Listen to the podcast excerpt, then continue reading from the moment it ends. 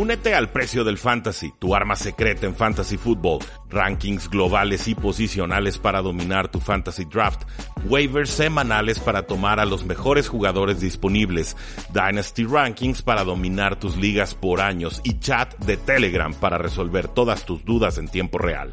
Visita stam.store diagonal precio NFL o da clic al link en este episodio para suscribirte.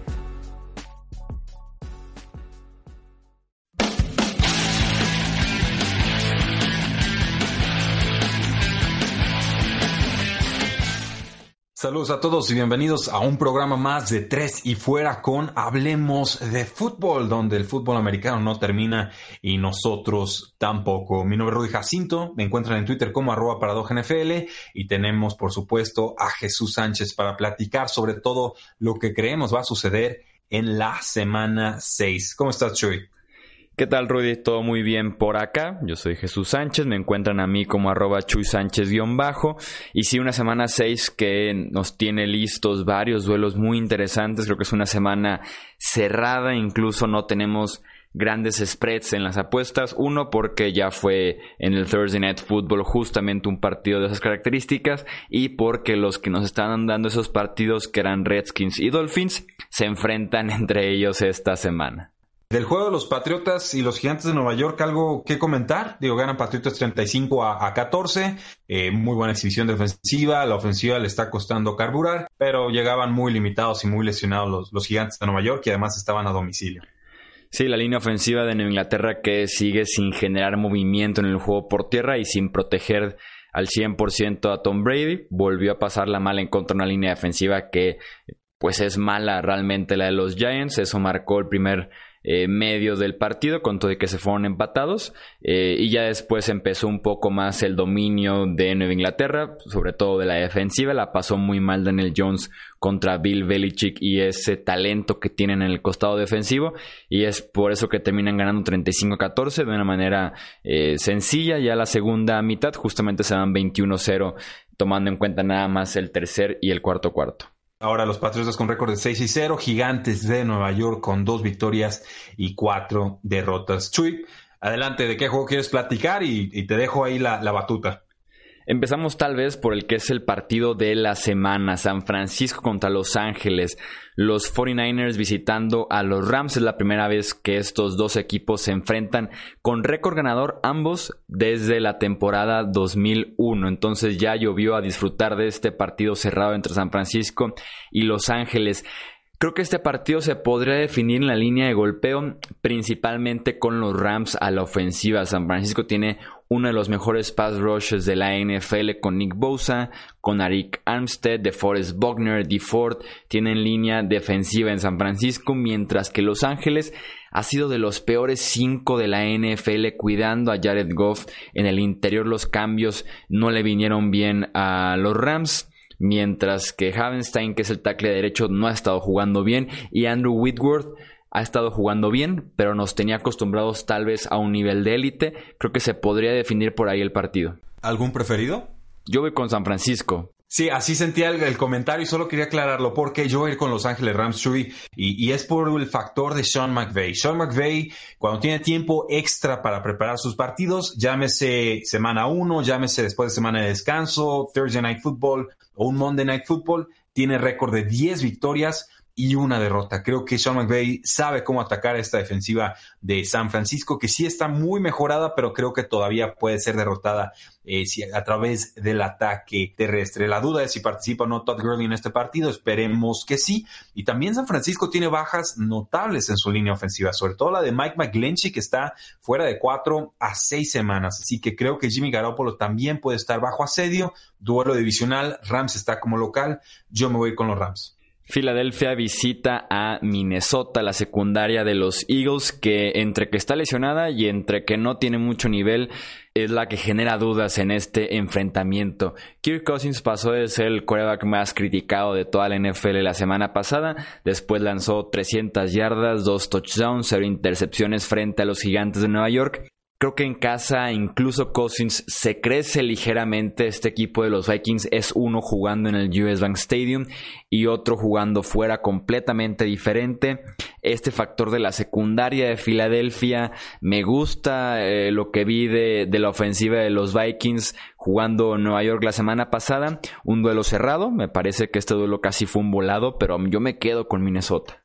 Es difícil tomar a otro equipo que no sea Minnesota como local por la fuerte defensiva que tiene, porque parecen reencontrar sensaciones eh, en el juego aéreo, aunque hay que recordar fue contra los gigantes de Nueva York.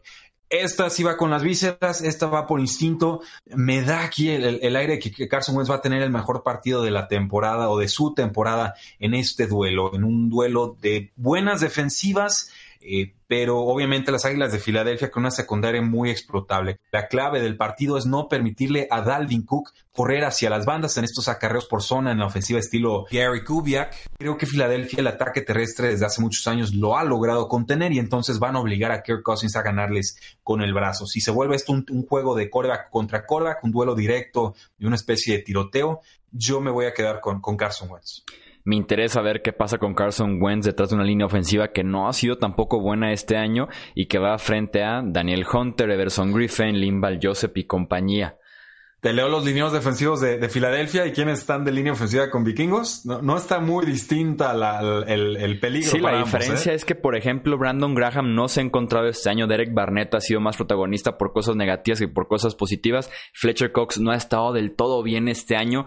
Esta línea defensiva, tanto línea ofensiva como línea defensiva de Filadelfia no ha cumplido con el talento que tienen. Ha jugado muy por debajo del talento.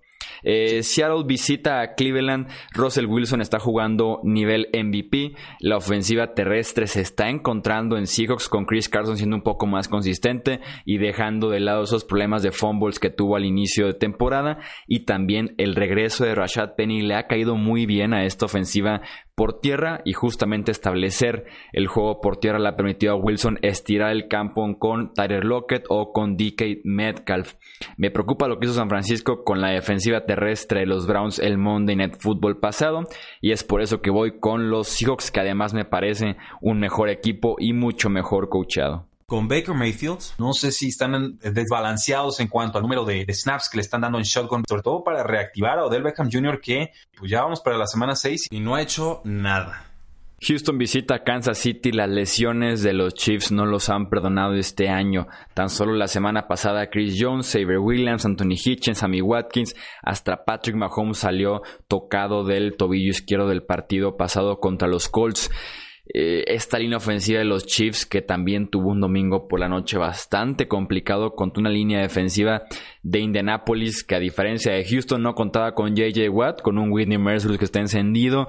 Está también la duda de si Tyreek Hill podría o no volver. Creo que las lesiones le afectan a los Chiefs en este partido. Me cuesta trabajo elegir a otro equipo que no sea Kansas City cuando está jugando en casa, pero si los Colts ya fueron a ganar, me voy también con los Texans de visitante esta semana. La diferencia es que los Colts son un equipo completo y los Houston Texans son un equipo de arrancones. Yo me voy a quedar con los Kansas City Chiefs. No, me cuesta mucho pensar que van a hilar dos derrotas eh, consecutivas. Indianapolis planteó un juego que los Texans no pueden plantear una defensiva poderosa, balanceada, presión muy agresiva, que Texans lo ha logrado de forma intermitente en esta temporada. Su secundaria creo que también queda más a deber de lo que nos podría ofrecer los, los Indianapolis Colts. Su juego terrestre los Texans lo están más o menos llevando a cabo con Carlos Hyde, pero Incluso creo que Marlon Mack es mejor que Carlos Hyde en estos momentos, parece estar rindiendo mejor. Texans no tiene la línea ofensiva que sí tienen los Indianapolis Colts para establecer un juego terrestre así. Y entonces esto se puede convertir en un tiroteo y tendríamos entonces que apostar con la salud o no que tenga Patrick Mahomes. Yo estoy creyendo que va a llegar sano. Creo que no va a jugar Sammy Watkins del lado de los Kansas City Chiefs. Creo que tienen armas suficientes para dañar a una defensiva de los Houston Texans que, insisto, sí tuvieron un gran partido contra los Atlanta Falcons. Pero ¿quién no ha tenido un gran partido contra los Atlanta Falcons? Denme a los Chiefs. El Tank Bowl Washington visita a Miami, este partido que podría definir quién tiene la primera selección global del próximo draft, a menos también que los Bengals piensen lo contrario, porque si la temporada acabara hoy, son los Bengals los que tienen ese pick por eh, desempate. Eh, tienen nuevo entrenador en jefe los Redskins después de que despidieran a Jay Gruden. Case Keenum regresa a los controles de la ofensiva, que no lo hizo tan mal en las primeras eh, semanas de este año. No me sorprendería que los jugadores de los Redskins de alguna manera molestos con Jay Gruden, con sus formas y demás, se hablara de que le tendieran la cama para su salida. Adrian Peterson ya dijo esta semana que fue el mejor entrenamiento que tuvieron el de este jueves. Por algo creo que vienen esos comentarios que son directamente en contra del head coach. Me quedo con los Redskins. También tenemos que preguntar quién va a ser el core titular de Washington. Pareciera que va a ser Case Keenum, pero si no puede jugar Case Keenum se vuelve bien interesante la pregunta. Yo creo que se la darían a Haskins porque eh, no jugarlo fue lo que le costó el puesto a Jay Gruden. De ahí en más no me sorprendería que ganaran los Dolphins, pero creo que también a la defensiva tiene un poco más de pass rush. De a los Redskins creo que van a ganar a través de mucho juego terrestre que no podrá detener Delfines de Miami. Sí, llegó un reporte que decía que Case Keenum se, pues tomaba liderato para ser titular contra Miami, que además la gerencia está dispuesta a ser paciente con Dwayne Haskins, lo que me suena a que van a estar dando juego más bien a Keenum y McCoy, tal vez ya para últimas semanas de la temporada ir con el coreback novato. Eh, Atlanta contra Arizona, un partido en el que no esperaría que haya defensivas por ningún lado. Es por eso que me fijo en los corebacks con tan malas defensivas. Matt Ryan, que es un ex MVP de la NFL, que no está jugando mal tampoco este año, casi campeón del Super Bowl, constantemente en el top 10 de cada año si vemos a los mejores corebacks. Kyler Murray está siendo utilizado un poco más en el juego por tierra, no deja de ser apenas su sexto eh, inicio en su carrera. Me gusta para un tiroteo en el desierto de Arizona, me quedo con el quarterback más experimentado y con los Falcons. Esa es una sabia apuesta, Chuy. Parece que los Arizona Cardinals recuperan a Christian Kirk pero Matt Ryan está produciendo y si no es con Julio Jones es con Sanu y si no es con, no es con Ridley, a pesar de que Falcons está a domicilio, eh, hay que tomarlos esta semana. Tampa Bay contra Carolina, este partido que es en Londres, en el nuevo estadio del Tottenham Hotspur.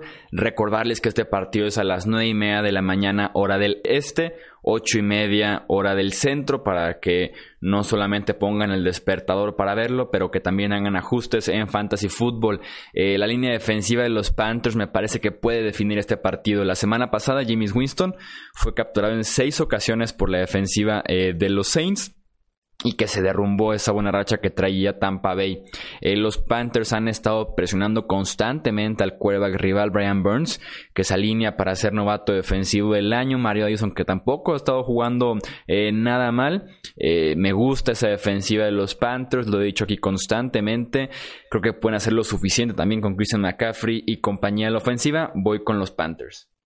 Empezaron a encontrar a sus receptores abiertos, Chuy y los Carolina Panthers. Lo que me preocupa con ellos es que Kyle Allen ha tenido fumbles. Él y, también Gardner Minshew con los Jacksonville Jaguars, a pesar de que no lanzan muchas intercepciones, sí están cometiendo entregas de balón. Y creo que eso ante una buena línea defensiva de los Tampa Bay Buccaneers, que además juega en casa, es una receta muy mala. Tampa Bay con, con un récord de 2-3, Carolina con un récord de 3 y 2. Creo que el factor clave lo mencionaste y es la línea defensiva de las Panteras de Carolina, sumado a una secundaria que sí se le puede poner al tú por tú a lo que presentan los Tampa Bay Buccaneers. A Mike Evans no se le ha dado bien jugar contra Tampa Bay y contra Bradbury en años recientes y no veo por qué este juego vaya a ser la excepción.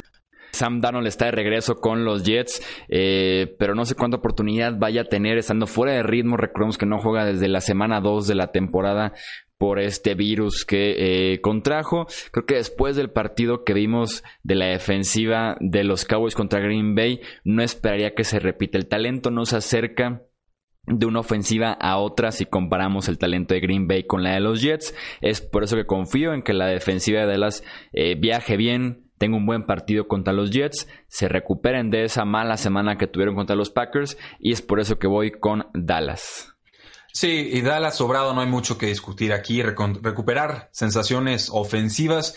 Eh, solamente ahí tengo la espinita. El año pasado Sam Darnold también venía una lesión prolongada y en diciembre se encendió. En ligas de Survivor se van a ir con los vaqueros de Dallas y, Sam Darnold tiene la capacidad de dar la sorpresa ahí, pero queda claro que la mejor defensiva y ofensiva es de los vaqueros de Dallas, que a pesar de a domicilio tendrían que ganar. Y viene Darnold además a salvar el puesto tal vez de Adam Gaze, que a pesar de que está apenas en su primera temporada, no descansa descartaría que salga. Este equipo de los Jets se ve muy mal entrenado eh, y creo que se está quedando corto de expectativas. Pero están usando el quarterback número 3, Luke Fox, descarte de los Titans de sexta ronda del año pasado. Sí, tienes también un ejemplo muy claro de lo que era Adam Gates con Miami, que nunca debe haber llegado a este puesto de los Jets. No descartaría yo un, un, one and done, como dirían, un año y para afuera, si no levanta Sam Darnold a esta franquicia. Es un año perdido para Nueva York este, este, este 2019. Sí tuvo que haberse quedado un año de descanso reflexionando lo que no le funcionó en Miami para no repetir esos errores. Pero vamos, es imposible planear para la clase de lesiones que han tenido en esta temporada. Me parecería muy apresurado juzgar a Adam Gates por todas las limitaciones que ha tenido en esta temporada. Cincinnati visita a Baltimore, lo digo en este podcast semana a semana, los linebackers de los Bengals. Lamar Jackson ha decepcionado últimamente pasando el ovoide simplemente el domingo anterior fueron tres intercepciones. Eh, contra Cincinnati no va a ser necesario que pase el balón, con las piernas debe de bastar, así como con lo que haga Mark Ingram. Si lo tiene en el fantasy, el momento de ponerlo como running back en un número uno, porque te va a rendir justamente de esa manera. Voy con Baltimore eh, y puede ser un muy interesante pick para el Survivor los que tengan todavía a Baltimore disponible. En mi Survivor empezaron 360, quedamos sesenta y tantos, ya quemé a Patriotas, ya quemé a Dallas, yo voy a tomar a Baltimore. Adelante, valientes. ¿Por qué? Porque Cincinnati no tiene defensa. ¿Por qué? Porque Cincinnati ha perdido a sus receptores más rápidos. AJ Green todavía no regresa, John Ross sigue fuera y entonces creo que gana Baltimore. Está en casa, es duelo divisional. Entiendo que pueden envenenar muy, muy fácil, pero aprovechen para comprar a Mark Ingram en sus ligas de fantasy fútbol antes de este partido porque creo que no se explota. Tennessee visita a Denver, el que yo llamo el duelo de las malas líneas ofensivas, el duelo de las ofensivas lentas, sin vida prácticamente, y también el duelo de los quarterbacks que convierten la presión en capturas.